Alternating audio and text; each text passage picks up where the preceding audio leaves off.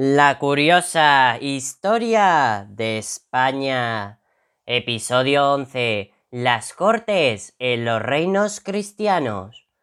En la Europa feudal, la estructura de la sociedad se ve reflejada en una pirámide en cuya cúspide aparece el rey. En el territorio peninsular había un mosaico de núcleos políticos, destacando a partir del siglo XIII Castilla, Aragón y Navarra.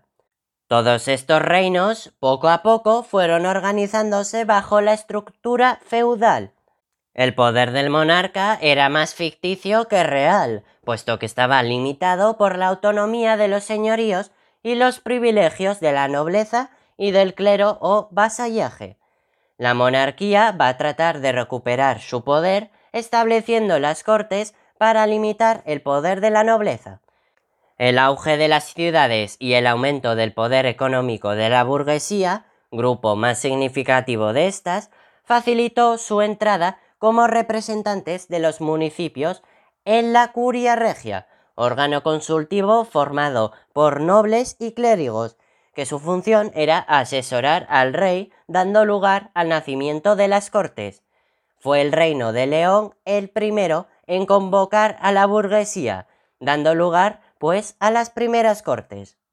Las cortes se reunían al ser convocadas por el rey, no tenían una sede fija y se reunían a conveniencia del rey en la ciudad que él determinaba. Las primeras cortes del Reino de León fueron creadas en el 1188, mientras que las cortes de Castilla se fundaron en el 1217. Las cortes castellanas estaban formadas por la nobleza, el clero y la burguesía.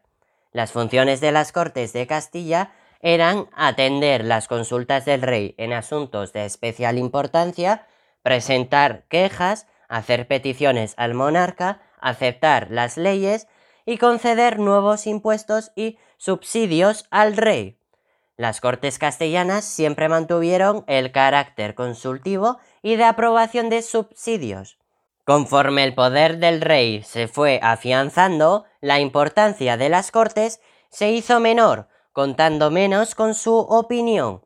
La nobleza y el clero no se interesan demasiado por ellas, ya que poseen otros mecanismos de influencia política, como pueden ser el Consejo Real y los oficios palatinos, también conocidos como Officium Platinum. Las Cortes de la Corona de Aragón tienen un funcionamiento significativamente diferente. Cada uno de los tres reinos tenía sus propias leyes, instituciones y cortes que gozaban de una función legislativa y votaban los impuestos.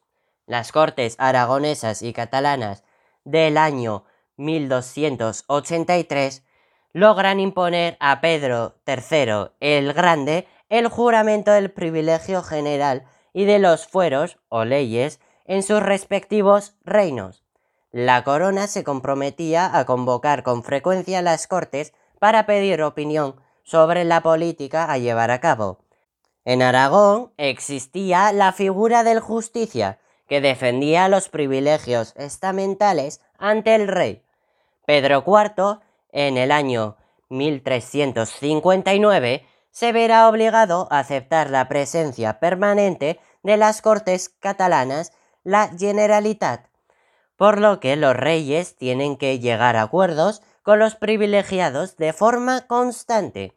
Esta forma de hacer política se denomina pactismo. El pactismo consiste en realizar propuestas o peticiones al rey a cambio de aprobar las aportaciones económicas que se le soliciten.